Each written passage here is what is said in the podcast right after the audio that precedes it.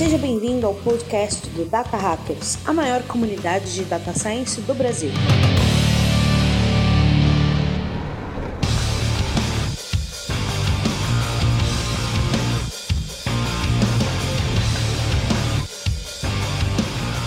Fala Data Hackers, sejam muito bem-vindos a mais um episódio do nosso podcast. Eu sou Paulo Vasconcelos e hoje, galera, eu vou decidir se eu continuo ou não utilizando Jornada do Herói nas apresentações que eu fico fazendo para minha diretoria. É isso mesmo, galera. Nós hoje vamos falar sobre Data Visualization Storytelling e trouxe uma pessoa de peso aqui para falar sobre isso com a gente, hein? Já já apresento ele, mas primeiramente vou apresentar essa bancada maravilhosa, esses meus amigos que não podem faltar no nosso papo. Aqui está ele que adora gráfico de pizza 3D, Alan Senni. Fala pessoal, hoje eu vou aprender muito mais do que Power BI, muito mais do que Metabase. Eu vou aprender a contar histórias por meio de visualizações de dados. Olha aí, rapaz. Aí sim. É, top. Já chegou inspirado. Ah, Tá se eu, começar, aí, né? se eu começar a ganhar uns prêmios igual o nosso convidado de hoje, meu amigo. Vamos ver se cola, né, velho? Vamos ver se cola. Com a gente também aqui está Gabriel Lages. Fala, galera. É hoje que eu vou descobrir qual que é o gráfico com o nome de comida que eu tenho que usar na minha apresentação. Nome de comida. É, é o gráfico de pizza, é o gráfico de rosquinha, é o gráfico de lollipop, qual que será, hein? De espaguete? Espaguete, Espaguete. Donut, tem Donut também, pode donut, é verdade, cara. Eu, eu, eu fico com fome só de pensar nesse episódio. Muito bom, galera. E pra esse papo, gente, a gente trouxe uma pessoa aqui que é, pra mim, um dos caras mais foda que tem na comunidade, um dos caras que tá fazendo um trabalho incrível. A gente convidou André Sionek, que é Senior Data Engineer na Gusto. Como é que você tá, André? Como é que tá Sionek? Sionek, eu tô né? bem, mas eu fico sem jeito até com essa apresentação aí, cara.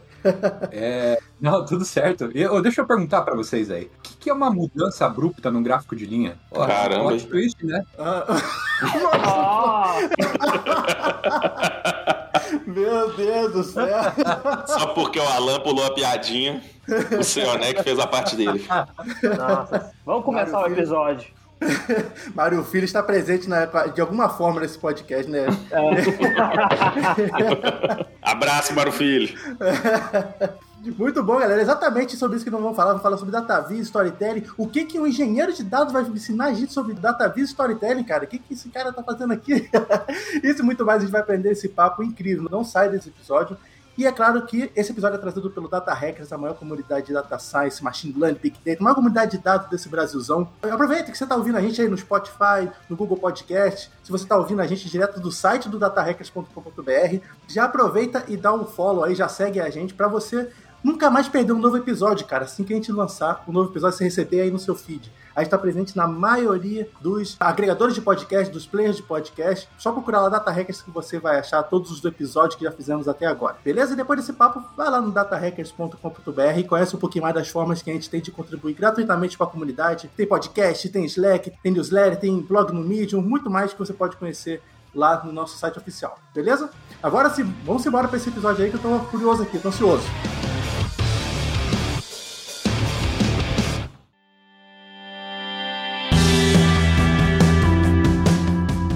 Ô, Sonek, eu fiz aqui a brincadeira, né? O que, que os engenheiros de dados estão fazendo no episódio de DataVis Storytelling. Mas o que as pessoas não devem saber é que o Sionek não ganhou nenhuma, nem duas, mas três vezes a competição de Storytelling do Kaggle, meu amigo. Que, que e aí? isso? Já dá pra o quê? Comprar um carro, começar uma reforma. ô, Alan, eu ouvi falar, cara, que com essa alta do dólar, o Sionec trocou o prêmio dele todo em reais e já tem uma piscina cheia de dinheiro na casa dele. é, com certeza. É igual o tio Patinhas. Só, só ia estar mais feliz se o prêmio fosse em Bitcoin. Aí sim. Sensacional, cara. E, cara, a primeira coisa que eu quero saber é como é que foi, velho. Pô, se eu não me engano, a competição do Kaggle, ela existe há mais ou menos esse tempo, né? Três anos, talvez quatro, um pouquinho mais Quatro do que anos, isso, talvez. Quatro anos, né? E, cara, tu tá no top 3 dos vencedores dessa competição. Como é que foi isso, cara? Como é que foi ganhar uma competição de um site como o Kaggle, cara? Pois é, eu tô até com medo de no ano que vem chegar e participar de volta e os caras olharem, ah, não, esse cara de volta não. Puta que pariu. Faz a conta fake lá, velho. Põe uma foto sua sem barba. Cria a conta, não é o Sionec, né, velho? assim, foi um, quase um ataque cardíaco, assim, cara. A, a, competição acontece todo final de ano, então o Kaggle lança essa pesquisa, muito parecido com a pesquisa que o Data Hackers fez até, uma pesquisa com a comunidade do Kaggle. E aí eles lançam essa pesquisa, lá por novembro, mais ou menos, eles lançam o desafio. Então, tipo, ah, conta uma história com os dados uh, sobre uma parte da comunidade ou usa visualização de dados e conta uma história sobre a pesquisa. Bom, eu comecei a participar lá em 2018 desse desafio. Na época, acho que foi meu primeiro notebook que eu criei no Kaggle foi para fazer isso aí. E eu, na época eu criei uma análise lá falando, ah, putz, como que o, o salário dos profissional de dados é influenciado por diferentes características. Então, na hora eu tava mais na vibe assim de data science, eu fiz uma regressão logística lá na época e criei uma história mostrando quais os fatores que influenciavam. Então os meus gráficos né, lá estavam muito assim, tipo, ah, fator X influencia tanto, fator Y influencia tanto, e um negócio mais assim nesse sentido. 2019, eu tentei fazer uma análise, eu comparei dados do Glassdoor Uh, de, de, vaga de emprego com dados da pesquisa. Tipo, para tentar entender quais skills que o mercado está pedindo e que a comunidade do Kaggle tem. Foi uma análise mais nesse sentido. E 2020, como foi o quarto ano, eu falei, pô, eu vou tentar fazer uma análise uh, temporal, né, para entender o que, está acontecendo ao longo do tempo. E aí, como que foi ganhar isso, né? Putz, foi quase que um ataque cardíaco. Eu tava no sofá da sala, minha esposa no telefone falando do lado, aí chegou uma notificação do celular, olhei Kaggle, fulano de tal marcou você. Eu falei, upa, deve ser coisa boa. Aí quando eu vi que tava em primeiro lugar, eu joguei o celular no chão, comecei a gritar, bater na mesa, o cachorro começou a latir. Uma bagunça. a Scotland Yard chegou aí na sua casa pra entender o que, que tava acontecendo, né, cara? Pois é. que legal, e, e, e, outra coisa engraçada sobre isso, cara, eu procrastinei um monte. Putz, eu não tava afim de fazer, eu tava sem ideia. As férias aqui no, no, Reino Unido é tudo diferente do Brasil, né? Você pode escolher, tipo, eu quero tirar um dia de férias amanhã, você tira. Então eu, eu tinha uma semana de férias em novembro e eu falei, ah, eu vou fazer em novembro, vou começar em novembro. Não fiz, fiquei dormindo. Daí em dezembro, entre Natal e Ano Novo, falei, eu vou fazer agora entre Natal e Ano Novo. Não fiz. Aí no sábado, antes da deadline, a deadline era na quarta-feira, no sábado eu falei, ah, vou fazer.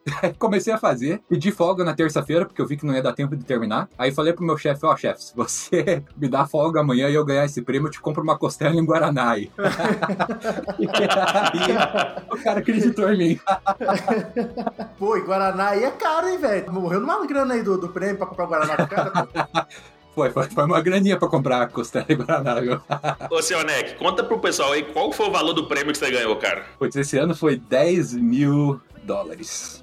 Caramba, cara. Dá pra comprar muita costela em Guaraná, hein, cara?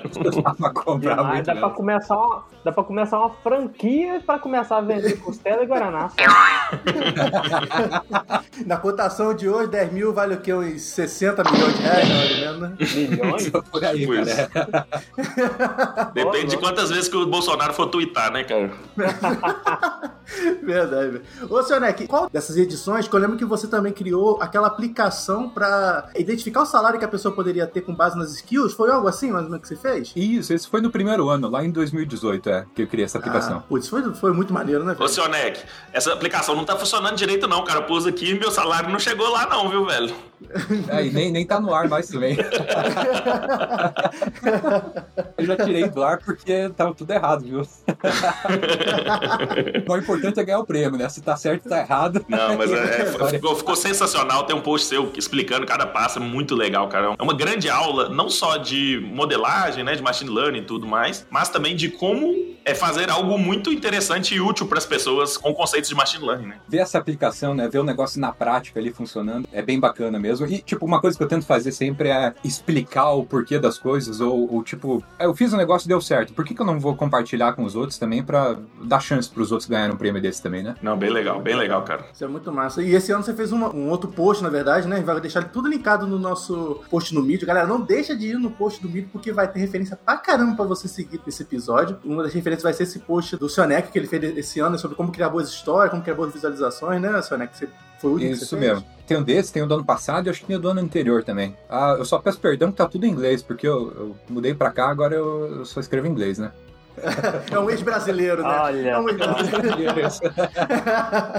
Daqui a pouco ele começa a falar umas palavras em inglês no meio do português, falando que confundiu. Você vai ver, você vai ver. Não, não, aqui é Data Visualization o assunto de hoje. Esbarra com o pessoal na rua aqui no Brasil e fala sorry.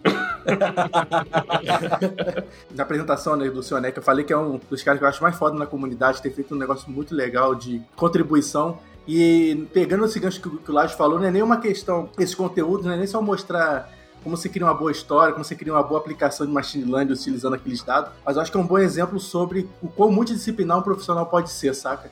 Que, Perfeito, tipo, cara. é que eu brinquei aqui no começo, né, cara? O Sionec já trabalhou como cientista de dados, né, Sionec? Se quiser falar até um pouquinho disso, como foi a sua trajetória aí. Mas você tá como senior dele engineer.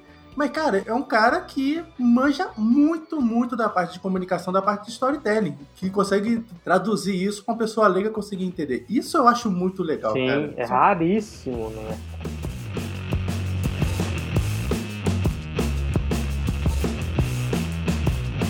A gente já pode começar esse podcast com uma grande polêmica aí, né? Que é o seguinte. Imagina quantas pessoas estão estudando Data Storytelling, estão lá estudando Edward Tuft, aprendendo como fazer o gráfico tal e tudo mais, estudando como contar histórias e tudo. Mas na hora que surgiu a competição, na hora de colocar na prática mesmo, né, nem todo mundo teve disposição, teve coragem, né, de dar a cara a tapa e participar do, do desafio, né, cara? Não espera ganhar a primeira competição, mas pelo menos tentar, né? O Sionec falou, cara, deu preguiça, não quis fazer no primeiro mas o Sionec acabou saindo, né, cara? Pois é, e, e sabe por que, que dá preguiça, cara? Porque dá trabalho. Putz, fazer visualização de dados Dá dá, muito trabalho. trabalho. Eu comecei a fazer isso no sábado, cara. Eu passei, tipo, sábado o dia inteiro, domingo o dia inteiro. Segunda eu parei de trabalhar às seis, eu fiquei das seis às duas da manhã fazendo isso. Terça-feira pedi folga, fiquei tipo das oito da manhã às duas da manhã. E quarta-feira das seis da manhã até meia-noite, porque meia-noite era deadline, senão eu tinha ficado mais também. Mas, putz, aí soma tudo isso, dá o quê? 50 horas de trabalho, mais uma semana de trabalho pra fazer 12, 13 gráficos. Então é, é muito trabalhoso. Sim, Exatamente, cara. Lendo seu post, cara, eu, eu pensava exatamente no que você falou. Eu só, só pensava assim, cara, esses 10 mil foi super justo, porque deve ter dado trabalho pra caramba pro cara fazer isso. Caramba, velho. Eu não tenho nem ideia como é que ele fez aquele gráfico lá, mano, de, de fazer de fazer por ano ali a, a distribuição. Não tenho nem ideia, mano. As curvas que vão, que vão diminuindo assim, né? Muito louco. É, exato. Cara, a- a- aquilo ali, putz, eu usei o Plotly, né? Então, eu acho que desde a primeira competição, né, em 2018, eu tô usando o Plotly. Ah, e eu gosto bastante do Plotly porque ele é interativo. Então, tipo, o pessoal vai... Como o cara é um notebook, o pessoal vai lá, bota o mouse em cima e vê qual é o valor e consegue, tipo, brincar um pouquinho com o gráfico. Eu, eu acho isso fantástico, assim, eu adoro gráfico desse jeito. E aí, tipo, cara, o jeito de, de começar a, a ir mais fundo, assim, e con- conseguir personalizar o gráfico é a documentação. E, infelizmente, como documentação de qualquer outro tipo de coisa, é terrível de ler, não ajuda em nada, não tem exemplo suficiente. Tem os exemplos básicos, mas quando você quer fazer alguma coisa mais complexa, tipo, é tentativa e erro. É, vai e não dá certo, e vai de volta e até acertar. O Alan, aí, o cara é data engineer, o cara manja de data science, machine learning, storytelling, só falta o quê? Saber fazer café, sei lá? Quem achava que o Paulo era o único unicórnio do- brasileiro como na área de ciência de dados já achou mais um unicórnio aí, hein? É, o Sionec daqui a pouco ele tá transformando os gráficos em comida daqui a pouco. Ele vai fazer um gráfico e vai sair num- uma pizza numa impressora 3D. Imagina se o Paulo tivesse um filho com o Sionec, mano. O cara ia ser. O que, que ele não ia ter de bonito, ele ia ter de habilidade em dados. né? Ô, galera, já que eu comecei hoje com várias polêmicas, já vou emendar mais uma polêmica aqui, tá? O Sionec falou aí que ele usou o Plotly, que é uma biblioteca muito massa, né, de Python para visualização de dados, mas quem aí estiver ouvindo que for usuário do R, sabe que o R tem muita biblioteca, tem muito recurso, muito foda de DataVis. Isso é uma das coisas mais fodas do R, assim, é o tanto de biblioteca, o tanto de recurso. Tem o Plotly E, R e- e tem o Plotly lá dentro também, né? Isso é importante É o lembrar. Plotly- Plotlyar, acho que é. Exatamente. O ggplot, ele, é- ele já é uma ferramenta nativa muito poderosa também, né? O ggplot, ele... Exatamente. E o ggplot também já tá no Python, né? Não é tão bom assim ainda, mas já tem os recursos básicos lá. Sensacional. Ô, Sônia, uma parada que eu queria te perguntar é co- como é que nasceram essas histórias na sua cabeça, sabe? Na história que você tava contando mesmo, na hora que você começou a codar, porque, como você falou, né, é, é complicado fazer storytelling, você fazer visualizações, e é difícil até muitas vezes por onde, saber por onde começar, né? cara, quem começa a fazer? Começa fazendo esse tipo de análise, vou para essa, qual é mais importante? Eu queria entender um pouquinho como é que é a sua linha de pensamento na hora de criar uma história para a galera poder se inspirar nesse tipo de exemplo. A primeira ideia para a competição desse ano foi criar uma comparação entre artigos no Medium sobre data science com a pesquisa. Então fazer alguma coisa parecida com o que eu tinha feito no ano anterior com Glassdoor, mas com artigos no Medium. Eu meio que fiquei assim, putz, ah, será? Não, não parece uma ideia muito legal. E eu tava sem ideia, cara. Então, o que eu fiz para começar a ter ideia foi começar a olhar os outros notebooks. Todo mundo que vai publicando os notebooks vai ficando lá, eles vão ganhando ponto no notebook também, é bom para progressão dentro do Kaggle mesmo. E comecei a olhar o que o pessoal tava fazendo lá. E aí, dali a pouco, tipo, tipo, sei lá, cara, um dia, sei lá, tava cagando e veio um negócio assim, putz, é o terceiro ano, é o quarto ano de pesquisa. Os caras devem estar tá querendo ver como que as coisas estão progredindo ao longo do tempo. Eu pensei na minha audiência não como o público do Kaggle, quem, os usuários do Kaggle, mas como quem tava avaliando a competição, sabe, a banca. Então, tipo, eu pensei, putz, a banca vai querer ver coisas uh, ocorrendo ao longo do tempo. Então eu vou tentar fazer alguma coisa assim. E foi nesse momento que eu peguei e comecei a dar uma olhada mais a fundo nos notebooks para ver quem estava fazendo análise temporal. E tinha acho que dois ou três notebooks fazendo, mas uns negócios bem básicos, assim, nada muito ah, tipo, com substância, assim. E eu falei, pô, eu vou seguir nessa linha aqui. E aí, cara, para as ideias começarem a fluir mesmo, é sentar a bunda na cadeira e começar a trabalhar. Porque se você ficar só pensando e ter toda a ideia antes de começar a trabalhar, não acontece, não, não vai para frente. Então, na hora que eu coloquei o primeiro gráfico ali, vi, putz, tem informação aqui, tem história para contar aqui dentro. Aí o negócio começou a fluir, sabe? Daí eu olhei aquilo, daí, putz, eu acho que se eu quebrar agora esse gráfico por essa outra variável aqui, sei lá, educação, eu acho que eu vou conseguir contar uma história legal. E eu quebrava, via, pô, ficou legal também, vou, vou plotar. Daí plotava por outra coisa, ah, putz, aqui não tem nada interessante, joga fora. E, e, o processo vai assim, desse jeito, sabe? No momento inicial é pensar em quem é a audiência, para você fazer algo que vai interessar a tua audiência. E depois que você começar a fazer, é o trabalho do cientista de dados, do analista de dados, e explorando os dados para achar o que está interessante ali dentro, o que é legal de contar. Bem legal, seu Neck. Tem uma coisa também que eu gosto de fazer até iniciar uma exploração, uma análise também. Eu gosto muito de ter uma visão macro do dado que eu estou trabalhando também, né? Porque assim, uma das skills que eu acho que ajuda muito você criar uma boa história é o conhecimento de domínio, né? Você, tipo, saber de onde vem aquele dado, do que, do que ele é composto, em que situação ele foi coletado, né? Então a gente tem ali o contexto que é cara, uma comunidade, tem aqui profissionais e tem pessoas que são entusiastas. Então, quando você tem esse conhecimento, eu acho que ajuda bastante também, né? Você ter uma. Sim, uma sim. Ter, ter o conhecimento que 50% dos respondentes são indianos e estudantes é, é essencial também para você saber que ou você conta uma história sobre eles ou você tira eles da análise totalmente. Porque senão eles vão poluir tudo. Exatamente. Dependendo da visualização que você for fazer, né? Vai jogar muito para cima alguma coisa. E às vezes uma coisa que a pessoa pode fazer também para iniciar, tipo assim, só para começar a visualização, é ter uma, ter uma análise macro. Tipo assim, cara, gera alguma estatística básica e dá um ponto describe no seu dataset, mano.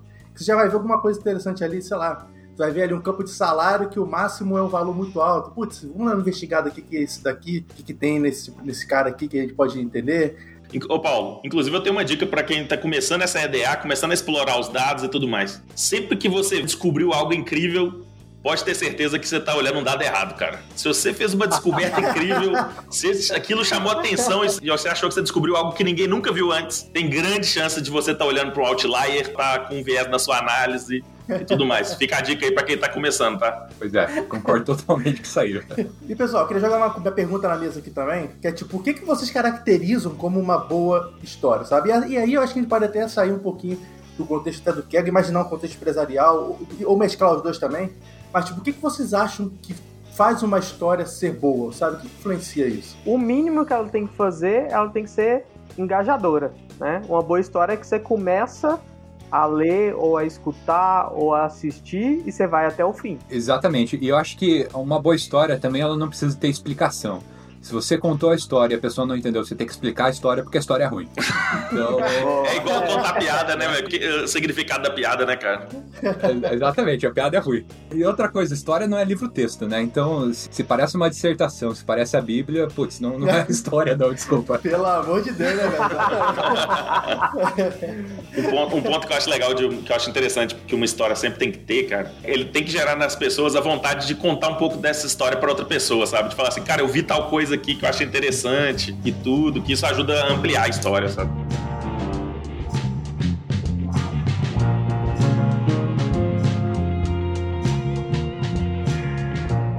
Então anotar, com base nisso, o que que na verdade um bom storytelling é do ponto de vista de dados. Cara, essa é uma pergunta difícil, hein? É... Pô, quase 11 horas da noite na Inglaterra, o Alan mandou uma dessa numa sexta-feira para responder. No inverno, no frio do caramba. No inverno, no frio. Não, é brincadeira à parte, assim, quando eu falo na parte profissional de dados, storytelling ali, que vai criar uma história, uma coisa que eu acho que é muito importante é aquela sua história, né, ser acionável, né? Tipo, cara, você contou aquela história ali pro seu chefe, pra uma área, o que, que ele pode fazer na segunda-feira de manhã como uma ação com base naquela história que você está contando, sabe? Que descoberta você entregou para ele, que tipo de inteligência você entregou. Acho que é um dos pontos mais importantes assim, de uma análise de uma história. Com certeza, se a, a tua história está gerando, se a tua visualização de dados está gerando uma ação ou está gerando um conhecimento novo, é, cumpriu o propósito. Então é, é justamente isso. E acho que um outro aspecto também que eu ia comentar é que uma boa visualização de dados, ela não conta a história que o analista teve. Um, um exemplo, o analista quando está fazendo análise, ele vai buscar diferentes coisas, ele vai fazer, botar X contra Y, Y contra X contra Z, etc. Vai tentar fazer um monte de coisa diferente para tentar chegar no resultado e entender a história, né? O erro que o analista comete, ou que o cientista de dados comete na hora de contar a história, que torna a história ruim, e a visualização de dados ruim, é que ele pega exatamente esse mesmo script que ele fez na cabeça dele, como ele chegou até aquele resultado, e tenta replicar isso. E o que a audiência quer não é isso. A audiência quer um negócio mastigado, quer saber a história só, não quer saber como você chegou lá. É, então, é como chegar lá é, é, importante você ser reprodutível, né? Para a pessoa conseguir fazer de volta, entender como aquilo foi calculado, isso é importante. Mas agora, saber você contar toda a história de volta do Beabá, desde onde o dado veio, até como que você fez o, o group by, putz, isso aí não gera valor nenhum. Perfeito, cara. Pensando na sua fala aí, por exemplo, um artigo científico, ele pode ter uma boa história sendo contada por trás. Mas uma boa história é, na área de dados não precisa seguir a fórmula de um artigo científico, né? Você não precisa de, sei lá, mostrar 80 histogramas antes de mostrar a, a conclusão do seu estudo ali e tudo mais. A, a pessoa não está muito interessada em ver tudo que rolou em backstage, né, cara? Exatamente. Uma história não tem que ser um paper, e tem um, um, canal que eu gosto no YouTube que ele faz exatamente um trabalho sensacional em cima disso, que é um canal chamado Two Minute Papers. Eles pegam um, um determinado paper e né, eles não vão ler o paper todo no vídeo, mas eles transformam no vídeo de aproximadamente 3, 4, 5 minutos sobre o que é aquele paper, sabe? Então ele começa a fazer ali as visualizações, começa a fazer a história sendo contada em 3 minutos de um paper que às vezes tem, sei lá, 30 páginas, tá ligado? E fica uma coisa muito legal, muito engajável, assim, você quer ver aquela história toda. E eu acho que é muito disso que o Sonek falou, né, cara? De você sintetizar o pensamento daquela sua análise, que seu notebook maluco, que se alguém bater o olho vai, vai surtar. É você pegar aquela análise toda e sintetizar em algo que a sua audiência entenda, né, cara? Para de tentar explicar o que você usou, rede neural recorrente, uma CNN, uma GAN para resolver o problema. Explica só o que a audiência quer saber, sabe? Cara, eu não quero muitas vezes a pessoa até se interessa né, sobre o que, que você usou, como é que você chegou naquilo, mas acho que quando a audiência não pede, entrega para ele o que ele quer, a resposta da pergunta que ele quis, ou, ou, a, ou a, sua história de uma forma que, que seja palatável para ele, né? Putz, um outro assunto, uma outra coisa que faz um gráfico ser ruim, né, digamos assim, ou, ou não, não ser bom, é não ter consistência. Putz, é muito comum a gente ver, sei lá, uma apresentação e toda hora o gráfico troca, troca o tipo de gráfico, uh, muda o padrão de cor, então, putz, esse é o tipo de negócio que você quer reduzir essa carga cognitiva da audiência. Você quer que a audiência não tenha trabalho para ler o teu gráfico. Então, inclusive nessa última competição agora 2020 que eu ganhei o primeiro lugar, eu usei só um tipo de gráfico na apresentação inteira. Então, tipo, eu contei a história inteira com um tipo de gráfico. Por que, que eu fiz essa decisão? Porque eu queria que a pessoa lesse o primeiro gráfico e automaticamente todos os outros ela não precisasse aprender a ler o gráfico de volta, já tivesse aquilo gravado ali na memória, para justamente facilitar esse processo de aprendizado. E aí, na hora que você começa a trocar gráfico, não tem consistência, não tem consistência nas cores, uh, vira uma bagunça e a audiência simplesmente desliga, vai ver o WhatsApp e o que está acontecendo lá, porque é mais interessante do que a tua apresentação. Exatamente. Não, cara, faz muito sentido isso aí. Muito sentido. O cara mete, mete um fúcsia, né, no meio da paleta de cor do, do, do gráfico, né, velho? Inclusive, eu, eu, eu posso pensar em outra coisa que ferra todo tipo de storytelling, cara, que é tentar falar de tudo numa só história, sabe? Tipo, menos é mais. Se você tiver um foco, tiver uma história que você quer contar, né?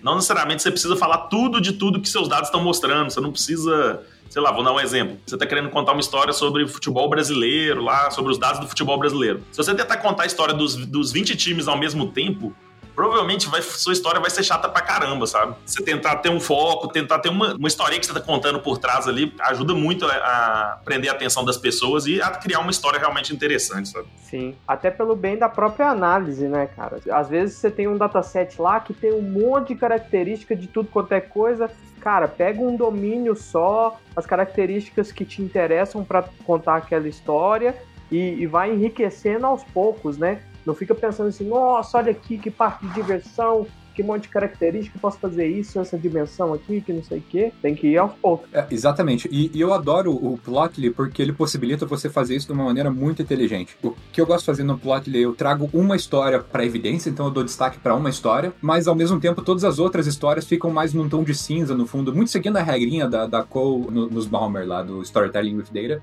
Então todo o resto em cinza no fundo, uma história em destaque, mas se a pessoa quiser entender as outras histórias, ela chega com o mouse lá em cima e vê qual é o valor para entender o que está acontecendo com as outras linhas, com os outros elementos do gráfico. Então, mesmo assim, você consegue, no mesmo gráfico, colocar várias histórias, mas o ponto é bem o que o Lages falou. Uma história é o que você tem que escolher para contar e para dar o destaque.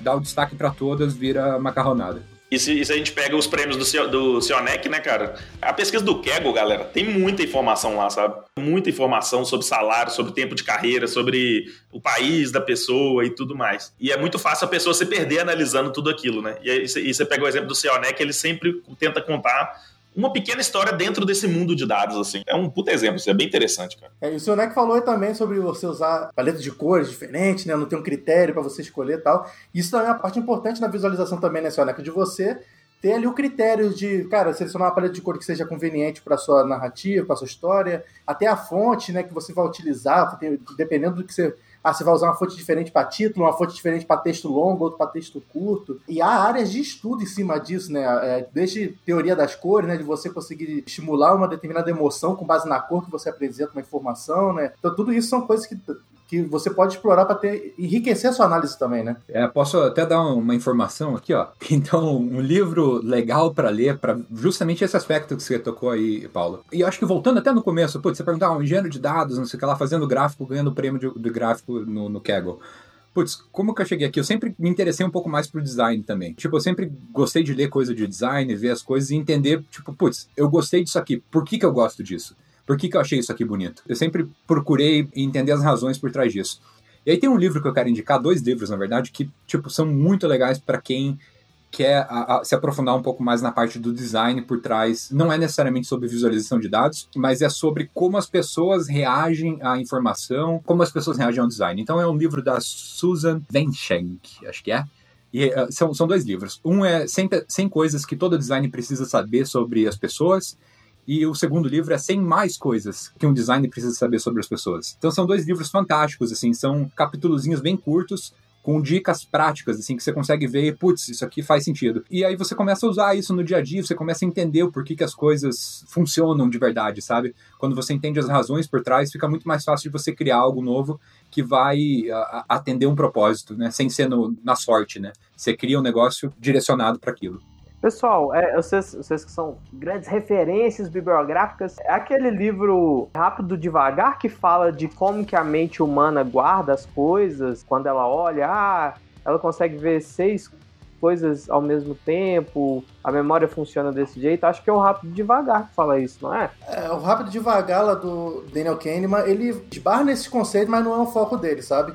Ele mostra muito, é, principalmente muito do comportamento socioeconômico humano, sabe? Uhum. Então, ele usa uma, uns exemplos de pesquisa muito legal que ele tem lá. Tem também da forma de percepção de como as pessoas recebem informação. E é muito disso que o livro do Kahneman fala. Como é que a nossa tomada de decisão é baseada na forma que recebemos uma informação, na forma que os vieses influenciam na nossa decisão, coisas nesse sentido, sabe? Interessante. Massa demais. É um livro que todo mundo deveria ler, né, velho? Muito recomendado aí. Cara, já que você falou de viés aí, eu, eu, lembrei de um exemplo que eu vi agora um tempo atrás, cara. Eu não, eu não lembro exatamente a fonte, mas foi, foi aí do Brasil, cara. Brasil recuperou a economia após a pandemia, 11% de crescimento. Aí tinha um gráfico dois meses. Um gráfico a barrinha bem pequenininha, outro gráfico a barra lá em cima. Tipo, parecia, putz, cresceu um monte, né? aí, aí o que, que você fazia? Se você olhasse só mostrava esses dois meses. Só que se você plotasse o gráfico cinco meses para trás, você ia ver que no mês anterior teve 30% de queda. Então, 11% de crescimento em cima de 30% de queda não é crescimento, pô. Mas isso aí não é viagem, não. Isso é filha da putagem mesmo, velho. cara, é, o Brasil ele criou uma nova categoria, né, cara? Que é a visualização de dados oportunista, né? Campanha de político é, tem muito isso, cara. Tem muito isso. É, é, incrível. Dá pra dar umas boas risadas. Isso é muito comum, né, cara? E triste ao mesmo tempo, né? É, exatamente. Toda eleição tem um gráfico assim, né, cara? É o chamado selo Fox News de, de qualidade de DataVis, né, velho? Outro livro que fala um pouco desse tipo de caso que o senhor né, falou é o Comitico Estatística, né? Que ele fala que, por exemplo, quando você muda o eixo de um gráfico, né? Por exemplo, você deixa maior ou menor, você muda também como é que a história que você quer, que você quer contar, né? Isso é filha da putagem também, pô. Tem um outro livro do Alberto Cário também, é How Charts Lie. Eu não sei se tem em português, isso provavelmente tem. Uh, é muito bom também. É justamente na mesma pegada, assim. Sensacional.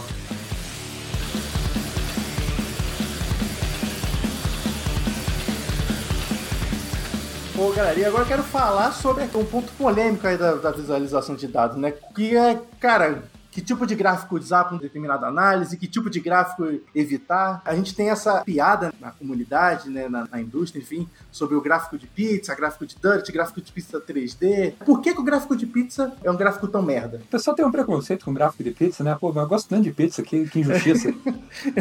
é. Eu, sinceramente, cara, eu acho que isso começou com o livro da Cole nos Bomber. Quando ela fez o Storytelling with Data lá, ela pintou o gráfico de pizza como sendo algo tão do diabo que todo mundo começou a repetir isso, sabe? Cara, eu, eu não acho o gráfico de pizza tão ruim assim, eu não uso ele com tanta frequência. Eu acho que o gráfico de pizza ele foi o bode expiatório de uma má prática que tem na visualização de dados, é que é você usar o gráfico errado para tentar visualizar uma informação.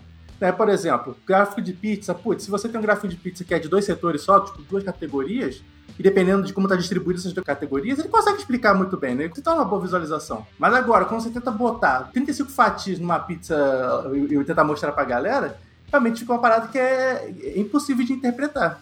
Mas eu acho que é a mesma forma que você coloca num gráfico de barras, se você tentar colocar 20, sei lá, categorias distintas de barras diferentes. Eu acho que é uma coisa que é, pode acontecer em qualquer tipo de visualização, de você usá-la da forma errada. Mas o gráfico Qualquer gráfico que você for fazer, você pode fazer merda, pode ficar ruim. Exatamente. Exatamente. O gráfico de pizza tem um agravante que é quando é o gráfico de pizza 3D, né, cara? Porque. Esse aí é sacanagem. Porque o gráfico Não, de pizza 3D, ele é típico pros políticos brasileiros usar, porque é muito fácil ser oportunista com ele. Porque a menor fatia pode ficar muito maior dependendo da visualização, né? Por causa do ângulo, né, velho? Se ela ficar do lado 3D da coisa, tem, tem um outro lado que não, tá, você não tá enxergando, né, cara? Porque a gente vê em 2D, né? Tipo... Oh, mas isso aí foi o, o Excel que criou essa, essa, essa bodega, velho. Exatamente Excel? isso que eu ia falar. Foi o Excel que criou esse monstro, cara. Que você fazia gráfico de pizza 3D, gráfico de barra 3D. Por quê, né, cara? é verdade. Tinha uma barra que você põe um dinheirinho nela, assim, né, velho? Tipo assim, sei lá, vendi muito. Era um tanto de notinha de dinheiro subindo, assim. Tinha isso mesmo. É, isso aí é, é, o usuário pediu, né, cara? É o usuário pedindo feature nova. E como os usuários do Excel geralmente são os donos da empresa, os grandes, os diretores, né? E acaba, a galera acaba atendendo sem pensar muito nos detalhes, né, cara? É como eu falei, você pode fazer método com qualquer gráfico, velho. Até com, sei lá, mapa de calor, que é um gráfico que eu, que eu gosto. Você bota três dimensões. Até com isso você pode fazer uma, uma análise bosta, se tu não souber o que você quer visualizar, né? Mas eu acho que o primeiro ponto que você pode pensar é, tipo, o que, que você quer visualizar com aquele gráfico? Você quer visualizar tendência ao longo do tempo? Você quer ver evolução? Putz, se você vai querer evolução, às vezes um gráfico de linha consegue trazer isso melhor. Né? Às vezes um próprio gráfico de barra, dependendo da linha de tendência que você quer criar. Eu quero ver distribuição geográfica, né? Tem aquele mapa, gráfico de mapa Chloropleth, tem é, mapa de calor em mapa. Eu já vi um gráfico que o pessoal botou pizza em cima dos mapas. A minha regra que eu sigo, basicamente, na hora de criar um gráfico, eu tento não, não ir para esses gráficos muito complicados, sabe? Porque, putz, você tem que interpretar um mapa e ainda interpretar uma pizza em cima do mapa, putz, vai ficando cada vez mais complicado, sabe? Cara, a galera é criativa para criar gráfico. Porra, tem cada tipo de gráfico diferente aí que você nem imagina. Tipo, putz, se eu tentar usar o gráfico mais novo que surgiu só porque eu acho que é legal, a única coisa que eu tô mostrando é que eu sei chamar a função lá no, no Seaborn para botar aquele gráfico. Não, não, quer dizer que eu entendo de, de visualização, não. E quando a pessoa vai pro lado mais complexo, cara, ela acaba se embolando toda, porque eu já vi muita gente, eu vejo constantemente isso. Às vezes eu vejo, principalmente na área de estatística, tá? Meus amigos de profissão aí. Eu vejo os estatísticos gastando mais tempo tentando explicar o que é um box plot, como é que funciona, o que é um histograma, do que falando da análise que ele fez, entendeu? Se ele está apresentando para o board de uma empresa ou para um gerente de uma empresa uma grande análise de dados, ele acaba gastando 80% do tempo falando que o box plot, aquela bolinha ali é um outlier, que ali tem o Q1, Q3, a mediana fica ali, e a mediana é diferente da média por causa disso e tudo. E aí o cara gasta o tempo, 90% do tempo da apresentação falando coisa básica. E assim, eu já cometi esse erro várias vezes, tá? Já tomei porrada em, em processo seletivo, o cara já me humilhou no processo seletivo lá. Por quê? Por causa disso. Ele falava assim, cara, eu não tô nem aí pro, pra esse box plot que você tá me mostrando. Você não falou nada do negócio, você não falou nada do que eu queria ouvir, sabe? Volta bem no ponto que eu falei antes de que uma história boa não precisa de explicação, né? Se tivesse que explicar, porque tá errado. Exatamente. É, um bom gráfico também não precisa de explicação, né? Complementando Exatamente. Aí. É, tem muito gráfico muito bonito, né? Legal, mas é difícil de entender, né? Então. Às vezes não é do contexto da pessoa, né? Às vezes a pessoa nunca viu aquele gráfico, tipo cord diagram, sabe? Diagrama de corda, não sei como é que é feito. É um gráfico bonito, velho. Um gráfico poderoso, mas, puto, o cara pra entender aquilo ali, velho, tem que explicar 10 minutos ali. Pô, mas eu vou aproveitar esse momento e falar, cara, que eu gosto de box plot pra caramba. eu amo box plot também, cara. E assim, aí, aí eu me redimindo um pouco com os estatísticos aí, cara. Eu acho que o caminho que a gente tem que fazer com relação ao box plot é tentar popularizar ele cada vez mais dando treinamento para as pessoas, ensinando análise de dados, ensinando as pessoas como interpretar gráficos. Para a pessoa que já passou por esse treinamento, é muito fácil dela ler um boxplot e entender perfeitamente o que, que ele está falando, sabe? Não é tão fácil, a pessoa vai precisar de ser bem treinada ali, tá usando aquilo no dia a dia, mas depois de um tempinho ela vai pegar e vai, vai ver muito valor naquilo. E faz toda a diferença você fazer uma análise com boxplot, com alguns gráficos mais complexos, né? É, e acho que vai muito de você conhecer a sua audiência também, né? Se às vezes a audiência é um pouco mais técnica, ela consegue, tipo, você vai apresentar aquilo com seus amigos cientistas de dados, eles vão entender o boxplot, eles vão entender o que é aquilo, né? Mas às vezes, dependendo do que você vai fazer com um público mais leigo ou que não, não tem tanto contato com aquele tipo de, de gráfico, tu transforma ele em um outro que fica mais fácil de você comunicar, né? Exatamente. Um negócio legal que eu vejo até da, um negócio até legal que eu vejo da Konos Baumer, que ela faz lá no. Ela tem um blog, né? Storytelling with Data. Você já viu, senhor, né? Que ele, ela tem umas competições que eles pegam uma. Uh, não sei como é que tá hoje, mas eles tinham uma, umas competições que eles pegavam uma visualização bem merda e pedia pra galera da comunidade refazer aquela visualização, sabe? Continua tendo. Eu fui lá para buscar inspiração até nesse ano para fazer a competição. Olha que legal. E geralmente, pelo menos os que eu acompanhava, cara, a maioria se transformava em gráfico simples. Era gráfico de barra, era um gráficozinho de linha. Esse gráfico comum, bem básico que a gente conhece no dia a dia, que a gente usa no Excel, tá ligado? E é bem isso mesmo. E, e às vezes um box plot, um gráfico mais desses mais complexos, ele é bom quando você tá fazendo a tua análise exploratória, sabe? Você tá brincando com os dados, explorando, serve para você descobrir descobrir a história. A partir do momento que você descobriu a história, é o que eu já falei antes. Putz, não usa a mesma técnica que você fez para descobrir a história para apresentar. Na hora de apresentar é outra questão. Você tem que pensar como que você vai apresentar aquilo. E aí, provavelmente o tipo de gráfico tem que mudar também. Eu tava indo nos notebooks no Kaggle lá, cara, eu não vou citar nomes. Tem um gráfico lá um cara fez uma apresentação com os gráficos no Seaborn e ele aplicou um efeito que parecia que os gráficos dele estavam derretendo, sabe? Tipo, parecia um quadro do Salvador Dali. Só que o problema é que o cara não é o Salvador Dali, sabe? Vai que o cara tomou um, tomou um doce lá enquanto tava fazendo a, os estudos dele. Eu, eu falei, porra, será que meu monitor tá, tá dando problema aqui? Porque eram os gráficos de barra e a barra tudo torta, cara. Eu falei, porra, como assim? e aí me leva a esse ponto, cara. Putz, tem muita gente que não tem autocrítica, sabe? De tipo, ver o seu próprio trabalho, comparar com o trabalho dos outros e entender se tá bom ou não tá. E se perguntar, tipo, putz, o meu trabalho tá melhor? Se tá melhor, por que que tá melhor? Tá pior, por que que tá pior? E a falta de crítica externa, né? De gente chegar ali e falar, putz, ó, isso aí tá ruim. Cara, eu vi os comentários lá, o pessoal falando, nossa, adorei os gráficos. Eu, eu deixei o um comentário, cara, teu gráfico parece que tá derretendo, por que que tá assim? Meus olhos e estão aí, sangrando, e aí né? que ele usou, sei lá, o que é pra fazer aquilo no Cyborg. Ou então, galera, se usar LSD, não analise dados e não participe de competições enquanto estiver sobre efeito, beleza? E ainda sobre esse ponto de como visualizar o dado e como escolher sua visualização, eu queria deixar mais uma referência pra galera também. É um estudo, na verdade, é um blog de uma consultoria, que o nome desse estudo se chama Data Looks Better Naked. Né, dados ficam melhores pelados, algo assim. E cara, eles são, eles fazem uma análise bem interessante, que eles pegam uma visualização toda cheia de firula, toda cheia de coisa, sei lá, pega um gráfico de mapa, um, um lá, um, pega um gráfico de mapa lá que tem sombreamento, que tem, sei lá, tem borda, que tem várias coisas assim, e eles vão quebrando aquele gráfico muito complexo em algo mais simples e que a audiência consiga entender. Eles conseguem fazer isso para gráfico de barra, eles fazem isso para tabela. Tabela também é uma forma de você visualizar dados, né? Muitas das vezes uma tabela, né? Dependendo de quando, do que você quer mostrar, uma tabela com a marcação é, é muito melhor do que um gráfico. Permite até a exploração também da, da própria audiência também, dependendo de usar depois, enfim. Não, e outra coisa, permite o Ctrl C, Ctrl V, que agiliza. Então, muitas depois. é, é, é verdade, cara. Mas dependendo do dado, é melhor você colocar ele de forma que a pessoa pode pegar aquele input e reutilizar em outro lugar do que você apresentar ele graficamente. Então você tem que pensar muito quem que vai usar, quais as possibilidades que essa pessoa pode ter de não só olhar o dado e interpretar, mas de reutilizar aquele dado. Exatamente. E assim, se você quiser ter uma referência legal, né, tem o site Data Looks Better Naked, vai estar no nosso link no post também. E cara, o que não falta são exemplos aí sobre como não fazer uma visualização, né? A gente brincou aqui com a Fox News, porque a Fox News gosta de fazer uma visualização de dados diferente aí, tem, uma, tem uma forma diferente de interpretar. Mas também tem um site que eu curto bastante, né? Que você já viu chamado vis.wtf. Vis WTF. Esse site é fantástico. é o WTF mesmo. É os piores gráficos que eu já vi na, na história da humanidade. É, e a Fox News tá aí. Eu tô pegando do pé da Fox News, mas tem muito grado da Fox News nesse site, cara. Depois eu confere lá pra você conhecer. Esse é o site para você chegar lá e falar: putz, esse gráfico tá ruim. Por que, que tá ruim? Tá, porque tudo. O cara que não devia existir aqui. o cara, sei lá, chutou o teclado assim, saiu uma visualização ali, né, cara? O cachorro que fez. Exatamente.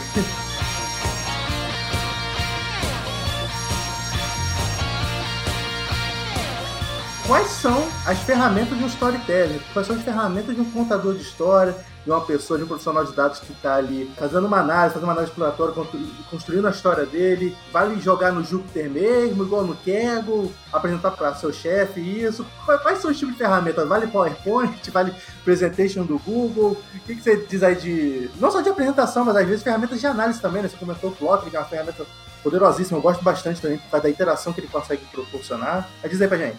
Pô, tem ferramentas diferentes, né, cara? Cada uma com um caso de uso distinto. Mas aí, putz, o notebook, aí você pode rodar um Python, um R, todas as bibliotecas que estão lá. Tem, você tem um slide, o PowerPoint, você pode ter uma imagem, um, JPG, mesmo que você vai mandar por e-mail, alguma coisa assim. Você pode ter uma aplicação na, na web onde você precisa mostrar os dados para o teu cliente, ou enfim, alguma coisa é, interativa ali. Ah, isso é legal. Ah, e tem o famoso BI Dashboard também, né? Que você vai ter a tua ferramenta de BI lá, onde você vai botar informação. Então, tem diferentes ferramentas mas eu acho que tem diferentes justificativas para você usar cada uma delas, sabe? E como eu comentei já no começo, até putz, fazer visualização de dados gasta muito tempo.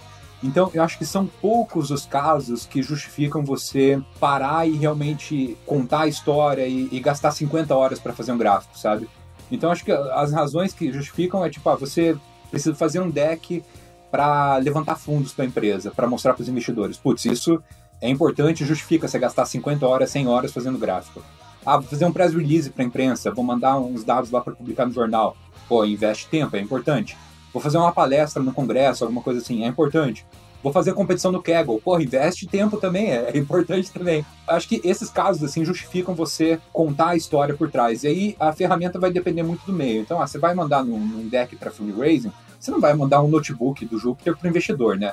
Você tem que ter bom senso, né? Você vai mandar um slide, um PowerPoint. Volta sempre naquela história de, putz, quem é a audiência, né? Então o meio que você vai apresentar a informação, a ferramenta que você vai usar, depende da audiência também. E, cara, o Presentation do Google PowerPoint, cara, eu acho que é uma ferramenta muito subestimada para você contar a história, para você fazer uma apresentação de uma análise que você fez. É universal, né, velho? Tipo assim, qualquer pessoa consegue entender ele dependendo da, dependendo da forma que você construir a história, né? E até interatividade, né? Que quando, quando você tá no notebook, você tem interatividade, né? Então você tem um, o plot ali, ou algum gráfico você consegue interagir com o gráfico. Numa aplicação web você também tem a interatividade. Você pode usar lá o D3, você pode usar o próprio Plotly, o, o Sharp.js. Então você consegue fazer essa, essa interação nesses ambientes. Mas agora quando você vai para um ambiente onde você tem um print screen ali, tipo um, um slide, uma imagem, ah, você consegue fazer a, a interação também colocando o mesmo gráfico em diferentes slides e tipo mostrando detalhes diferentes da história em cada slide, sabe? Então, mesmo assim, dá para você fazer um negócio mais dinâmico, tal, mesmo sendo no, no PowerPoint. Ô, Sionec, já que você falou de interatividade, cara, eu tenho uma curiosidade, queria entender a opinião de vocês. O que, que vocês acham de fazer análise usando muito, muitos gráficos interativos, né? Animações e tudo mais? Que eu lembro que muitos anos atrás, né? O Hans Rosling ficou muito famoso com o TED Talk dele, que ele mostrava uns, uns gráficos dos países evoluindo ao longo do tempo, e tudo, e isso ficou muito na hype, assim, eu lembro, na época. Só que eu vejo pouca pessoa conseguindo fazer análise com a mesma qualidade do Hans Rosling, né? Mas como é que vocês veem que um cientista de dados pode começar a explorar melhor essa parte de animações no dia a dia, assim? Porque também dá um, dá um grande trabalho montar, montar animações, né? Muitas vezes você vai precisar mexer com biblioteca de front, nem sempre você vai ter recurso. Hoje em dia tem algumas que já dá tudo meio pronto assim. Mas como é que vocês veem que isso pode ajudar um cientista de dados a melhorar a apresentação dele? Olha, ultimamente eu acho que o único tipo de gráfico de animação que eu tenho visto, que é um gráfico legal de ver, mas não é muito informativo. Sabe aqueles gráficos onde tem as bandeirinhas do país e vai passando o tempo e os países vão mudando de posição? É o, bar, é o famoso bar race. race bar race, race, esse aí. Race, race bar, é. Race é. Eu nem sei como votar isso aí, nunca me interessei. Porque, putz, é um gráfico legal de ver. Eu passo ali, assisto uma vez, assisto de volta. E aí depois eu, eu pulo, porque não, não me traz nada de útil aquilo ali também. Então, tipo, é, é legal você ver, putz, ah, sei lá, a China saiu do último lugar e foi pro primeiro. Beleza, mas não é nada acionável. Você não consegue, tipo, parar naquele dado ali e, e tomar uma ação com base naquilo. Só te informa alguma coisa, mas de uma maneira meio superficial. Acho que esse é o único tipo de animação que eu lembro que eu tenho visto, assim, nos últimos dias, no, nos últimos tempos, que é justificável. O resto, assim, é, é tudo firula, sabe? Acaba mais prejudicando que ajudando. É verdade, eu acho que Race Bar, Race chart, enfim, tem vários nomes. Eu acho que ele tem mais esse propósito de entreter do que, sei lá, é trazer uma informação mesmo, igual você falou, Luciano, que é aquele negocinho de você vê ali no YouTube, né? O Data Spirit adora fazer isso aí. Teve uma época, uma febre, velho. Só lançava esse tipo de vídeo no, é, verdade. no, no canal Data Spirit. É, é aquilo, né? Porque tem muita forma também de você botar a história para entretenimento. A gente tem vários sites que fazem esse tipo de trabalho, né? O The Pudding, o 538. Aqui no Brasil, né? O Laje gosta bastante, né? Do o pessoal do Nexo Jornal faz um trabalho excelente também de visualização. Putz, eles são excelentes, né? eu gosto. Eu gosto deles, só que eles colocaram paywall e tudo. Eu não consigo ver um gráfico daqueles caras, velho. Pô, eu fiquei puto se, também. Se tem alguém do Nexo Jornal ouvindo aí, vai, vai tomar porrada, cara. É. Porque a gente ajudava a divulgar pra caramba vocês. E aí, com esse paywall, eu nunca mais vou divulgar um link seu, sabe? Tô, tô puto. Ô, galera, faz um esforço aí pra pelo menos desbloquear onde que tem visualização massa que a gente volta a divulgar, hein? Pois é, é pô, tira, tira a visualização do paywall, cara. É uma massa ver a visualização da galera lá. E, e sabe o que é pior, velho? Eu conheço vários, várias pessoas da Hackers que começaram a assinar o Nexo depois, entendeu? E aí os caras foram, fizeram um full paywall lá que ninguém nem fica sabendo mais o que, que tá rolando. Oh, e, e, deixa eu comentar mais um negócio, cara. Daí, eu acho que a gente falou dessas ferramentas tal. Tem uma ferramenta também que até o pessoal subestima, né, na hora de contar a história, que é o BI, né? E o dashboard. E aí tem um, um, cara que escreveu um artigo sensacional sobre isso, que eu quero até indicar aqui, é chamado Paulo Vasconcelos. Então, esse artigo desse cara é fantástico. Então, toda. Putz, é como fazer o feijãozinho com arroz lá no dashboard. Tipo, às vezes você não precisa contar a história inteira, só precisa ter um painelzinho lá com os indicadores principais sem muita firula e um negócio acionável, acionável ali em cima também, que você consiga tomar decisão. É, essa, essa é uma pergunta que eu achei até interessante, eu queria ver também do Live, se vocês também, Sonek. É sobre conseguir contar a história no dashboard. Até que ponto a gente consegue criar uma história. Que, que assim, a minha visão, o dashboard ele é aquele lugar onde você vai acompanhar o indicador que você definiu. Eu não sei se é tão trivial você conseguir contar uma história assim no dashboard, na parte do BI.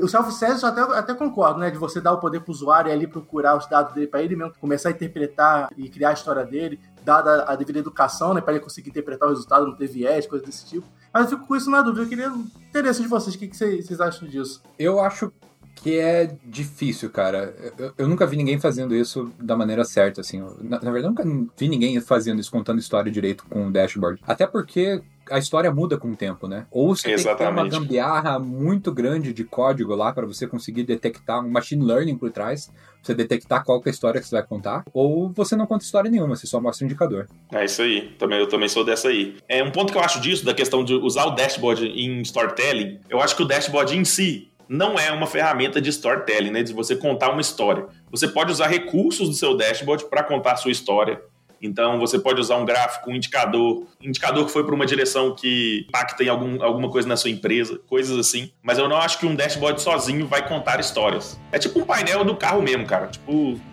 o painel do avião, o painel do seu carro não tá lá para te contar uma historinha, ele tá para te mostrar que tem alguma coisa indo fora da linha, acontecendo errado, é, alguma coisa assim, sabe?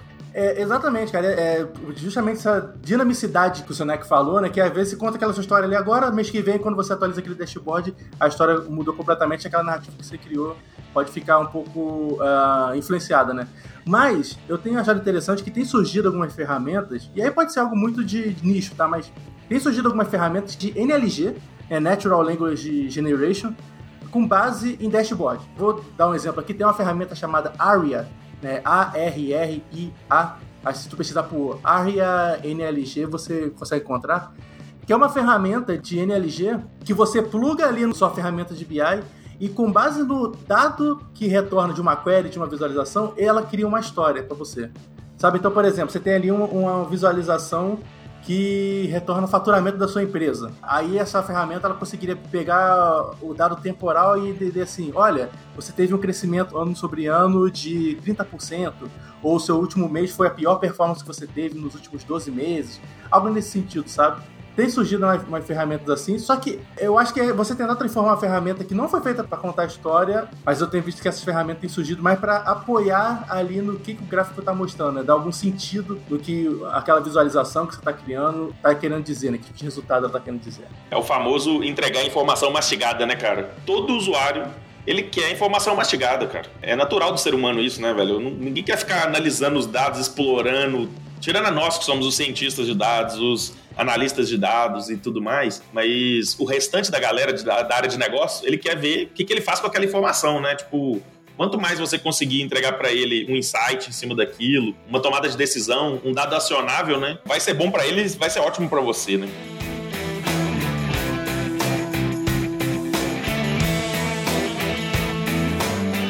Oceanec, e cursos para recomendar? Cara, eu, eu, até podia recomendar um curso que eu dei. Um tempo atrás eu dei um bootcamp de visualização de dados aí, mas, sendo sincero, ficou igual gráfico de pizza, viu? Que é isso? não, velho. Aí não. Que é isso, velho? O cara tá desvendendo o curso aí, velho. Nós vamos ter que despublicar Não, eu nem ministro mais esse curso aí, cara. Esse aí tá, tá fora de linha. O Alan, se o cara que ganhou três vezes competição do Kego de storytelling, tá falando que não sabe fazer storytelling, quem somos nós? Não, eu, vocês não pegaram o finalzinho da piada. Ele falou que o, o, curso tá fora de linha. Ah, pelo amor de Deus, cara. ô, ô, Mário Filho, você tá demitido como piadista do podcast. Nós temos o Sionec aqui no seu lugar, beleza? Mas, ó, galera, queria aproveitar esse ponto sobre cursos, sobre. A gente já falou de alguns livros aqui, que eu queria explorar um ponto aqui, Sionec, que assim, storytelling é, eu não sei como é, é a sua percepção, mas para mim ela é mais uma soft skill do que uma hard skill. Certo, tem ali DataVis, talvez é, uma ferramenta que você usa de visualização de dados, uma biblioteca, né? Mas eu vejo que é uma coisa mais soft do que hard, né? No sentido de habilidade que você tem que desenvolver. E soft skill é muito mais difícil de desenvolver do que uma hard skill, né? Hard skill é repetição, treinamento, você continua fazendo ali e você acaba aprendendo. Mas como é que você desenvolve? Como é que a pessoa que fala, ah, sou muito ruim em me comunicar, sou muito ruim em storytelling. Como, que dica você dá para essa galera para desenvolver essa habilidade? Excelente ponto, porque storytelling é essencial. E vou até dar alguns exemplos, cara. Putz, é essencial em entrevista, por exemplo. Você vai fazer entrevista de emprego, se você não tiver um storytelling bom, você não passa na entrevista. Cara, o tanto de candidato que, que, a gente entrevista aqui, que a gente rejeita porque o cara não sabe contar a história dele, como que ele chegou onde ele chegou, é incrível, assim. O storytelling não é bom só para visualização de dados, só para contar a história com dados, mas é importante para tua carreira como um todo. E eu acho que a principal dica, assim, que eu, eu sigo sempre, tipo, ah, é uma dica de entrevista, mas eu sigo para tudo. Inclusive para a competição do Kegel, eu, eu sigo essa receitinha de bolo. Tem a metodologia chamada STAR, que é situação, tarefa, ação, resultado putz, é a melhor maneira de você contar uma história. Você dá o contexto, você fala o que você tem que fazer, o que você fez de fato e o que aconteceu no final. E pronto, a história fica clara, tem lógica, ah, tem começo, meio e fim. É muito importante o cientista de dados, o engenheiro de dados, o, todo profissional, na verdade, saber se expressar e saber contar uma história de uma maneira que seja envolvente, que seja interessante, né? A prática é a, a melhor maneira de se aprender isso, sabe? É começar a, aquela questão da autocrítica também, né? Tipo, putz, eu fiz a entrevista ou, ou, falei alguma coisa, como que eu fui? Começar a se autoavaliar para ver se, tipo, ah, o que eu falei, será que estava fácil de entender? Será que eu, eu, contextualizei da maneira certa? E o resultado, né, dessa minha história ficou claro? Então ter essa autocrítica, saber se autoavaliar, eu acho que é a melhor forma de você evoluir e adquirir esses soft skills, sabe? Sensacional, cara. Dica perfeita. Eu acho que eu concordo exatamente com isso. O método está é sensacional para você contar uma história. E, assim, uma, uma, dica até simples, eu sou meio suspeito de dar essa dica para você começar a desenvolver storytelling, que é escrever, cara. Começa a escrever. Faz um post, começa a, a treinar começa a dar palestra sobre um determinado assunto. A primeira palestra que você vai dar, você vai achar uma merda. O primeiro artigo que você vai escrever, você vai achar uma merda. Mas a partir daí você desenvolve isso, cara é aquilo, né? Ah, eu sou muito ruim em matemática. É claro, você não treina, você não pratica, né? Você, ah, não, não, eu não sei tocar violão também, você nunca pegou um violão para dedilhar ali para começar a tocar. E a mesma coisa para contar a história, né? E a escrita e se apresentar é uma forma boa de você praticar, né? Embora seja uma soft skill, mas a partir desse treinamento, dessa repetição, você consegue desenvolver isso, né? Faz um post. Tem lugar para publicar aí, né? Publica no Data Hackers. Faz um post no. Isso que eu ia falar, faz um post no blog do Data Hackers, hein? Dá moral para nós. Ô, Paulo, complementando sua dica, cara, uma dica que eu dou é para as pessoas não terem medo de aprender outros conhecimentos que estão fora da caixinha dela. Eu vejo muita gente assim, não, cara, eu sou engenheiro de dados, eu tenho que aprender pipeline de dados, eu tenho que aprender Hadoop, é, Spark, sei lá e fica até com medo de aprender outras coisas, assim. Então, se você achou aquele assunto interessante, você acha que aquilo vai te agregar de alguma forma, aquela velha frase clichê, né? Uma mente que se abre a uma nova ideia nunca retorna ao tamanho original, cara. Cabe muita coisa na sua cachola aí, não precisa ficar com medo de aprender as coisas novas. E não é o fato de você estar tá aprendendo um pouco mais sobre design, um pouco mais sobre comunicação, um pouco mais sobre marketing, que você vai desaprender outras coisas que você precisa, né, cara? Eu acho que a galera subestima muito essas coisas e acaba gastando muito tempo com coisas que não vão agregar tanto assim também, sabe? Eu acho importante a galera sair da caixinha de vez em quando, tá? Exatamente. A, vida profissional dele vai ser muito boa, né, Lage, com isso. Tem, tem a discussão, né, que sempre rola do profissional em ter, né, de você ter um conhecimento aprofundado em um campo, ser amplo também em outros conhecimentos, né. E a gente tem aqui o seu ANEC, né, que não é profissional ter, o cara é o alfabeto inteiro, né, mano? Mas, Mas é um cara que, cara, né, um engenheiro de dados, já trabalhou com ciência de dados, manja bem de machine learning, visualização de dados. E, cara, um profissional completo, né, cara? Que consegue desenvolver várias habilidades, não se acomoda, né? Verdadeiro full stack, né? Verdadeiro full stack aí que toda empresa sonha em contratar, né? O, o engenheiro de dados full stack tem que dominar a data visualization aí? Aqui na Data Sprints não, ainda não. quem, quem, sabe um dia aí a gente não traz o Cionec pra aumentar a barra. Oh, é. Chamou, chamou pro desafio. O desafio está lançado. É, nós temos que colocar o Brasil igual naquela época lá que Corinthians e Flamengo contratavam os jogadores bom com 45 anos de idade lá no mercado europeu. Trouxe o Tevez, né, velho? Aquela vez lá. É, é. Na, hora, na hora que o Sionec cansar de ganhar dinheiro aí nas competições do, do Kegel, a gente vai e compra o passe dele de volta. Sionec, no Brasil tem carnaval, não esqueça. Esse ano não é, teve, não, mas ano que vem vai ter. Ano que vem vai ter, então tá bom. Talvez o seu Alec foi pra fugir do carnaval. Esse é o problema da galera de tecnologia, né, velho? Não é tão fácil igual jogador de futebol, você dá cerveja e, e carnaval pros caras, todo mundo vem pro Brasil, velho. Olha aí, senhor, né? quando tiver com saudade de carnaval, cachaça e décimo terceiro, já falo com a Lani. décimo terceiro? ai, que ai. falta faz o décimo terceiro, viu?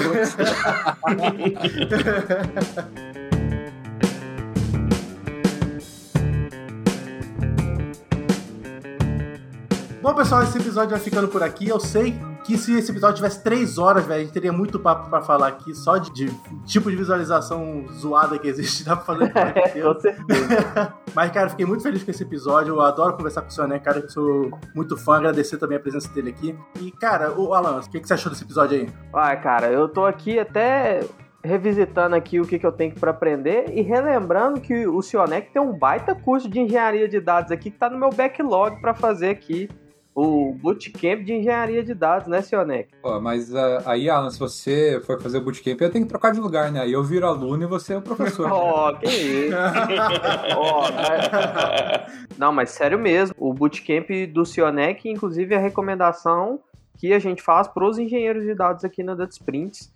É um conteúdo muito top, a galera tem recomendado muito não só aqui dentro, mas também no Data Hackers. Fala mais aí, Oceanek. Aí eu fico, cara, nossa, que, que recomendação aí. Esse bootcamp não, não ficou igual grafo de pizza, não. Esse, esse bootcamp ficou massa mesmo. Então, é, cara, é um bootcamp de engenharia de dados que eu tô lecionando. A gente tá fazendo a quarta turma em março e vai ter mais turma assim pra frente. Me acompanhe no LinkedIn, acompanhe na comunidade lá da, do Data Hackers. E é um curso onde a gente foca em produtização de engenharia de dados. Então a gente dá uma olhada em infraestrutura como código, em CI/CD, como fazer toda a automação, fazer teste automatizado. Então, putz, é um curso bem bacana assim para quem quer romper aquela barreira de fazer o data engineering no point and click lá no, no painel da AWS e ir para um, um setup mais profissional mesmo e escalável, né? Caraca, que sensacional isso, hein? Ô Alan, eu, eu, né, eu tô meio por fora de data engineering, mas é uma coisa que eu não vejo muito a galera em curso ter essa, essa pegada prática assim, cara ensinando infraestrutura as a code, essa parte assim, pô, muito legal, né? Conteúdo brazuca, né, cara? Com certeza. Recomendação aí, selo Data Hackers de qualidade. Olha aí. Ó, e eu vou aqui agradecer, só agradecer, cara, a presença dele aqui mesmo, que foi um papo sensacional, cara. A gente poderia ter trazido um convidado mais especial para esse papo. Sonek, cara, usa, esse momento pra falar o que você quiser, cara. O podcast é seu. Cara, putz, não, adorei participar aqui também. Nossa, foi sensacional, assim. Putz, aprendi muito com vocês também. Cara, me chama pros próximos aí, quando tiver mais, eu quero participar. Com certeza, com certeza vai aparecer mais aqui. E galera, dá um pulinho lá no nosso post no Medium pra você ter acesso às redes sociais do, do Sionec, o blog dele no, no Medium também, onde ele cria bastante conteúdo. É um cara que está contribuindo bastante para a comunidade, um cara que você deveria seguir. E agora que esse episódio terminou, galera, se você ainda não fez, já aproveita para seguir o podcast Data Hack, se inscreve no nosso podcast, em qualquer agregador de podcast que você use. E aproveita para dar um pulinho lá no datahackers.com.br para você conhecer as formas de contribuição gratuitas e abertas que a gente faz para a comunidade. Legal que se você for lá no datahackers.com.br, você consegue ler todas as edições de newsletter que a gente já criou. Se você nunca abriu uma newsletter nossa e quiser ver as newsletters passadas, você pode ir direto no nosso site e consumir todas elas.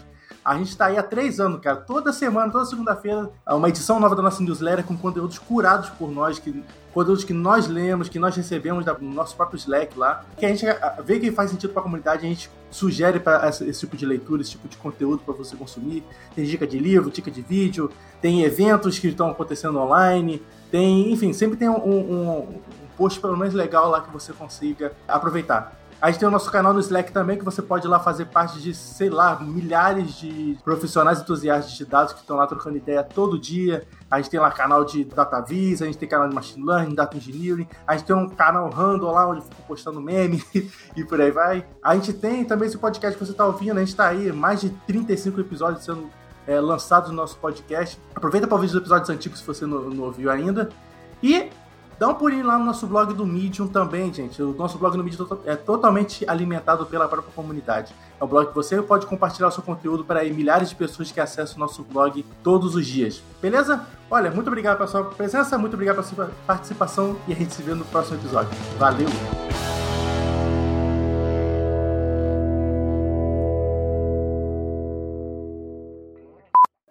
Olá, liberar o auxílio internet aí na, na o, problema, o problema é que eu acho que na, na, no caso do Paulo tem que instalar uma antena, uma, uma antena 5G na cidade dele lá, mano.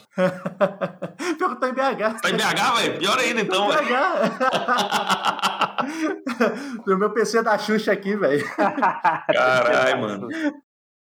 Aqui na Data Sprints a gente tá recomendando o Bootcamp Oi, alguém? Você acha que é o meu, o meu cachorro, cara. Deixa ah, eu... seu cachorro? Então tá, vou falar de novo. Deixa eu pegar ele só um pouquinho, cara. Tava quietinho até agora e virou capeta, só um pouquinho.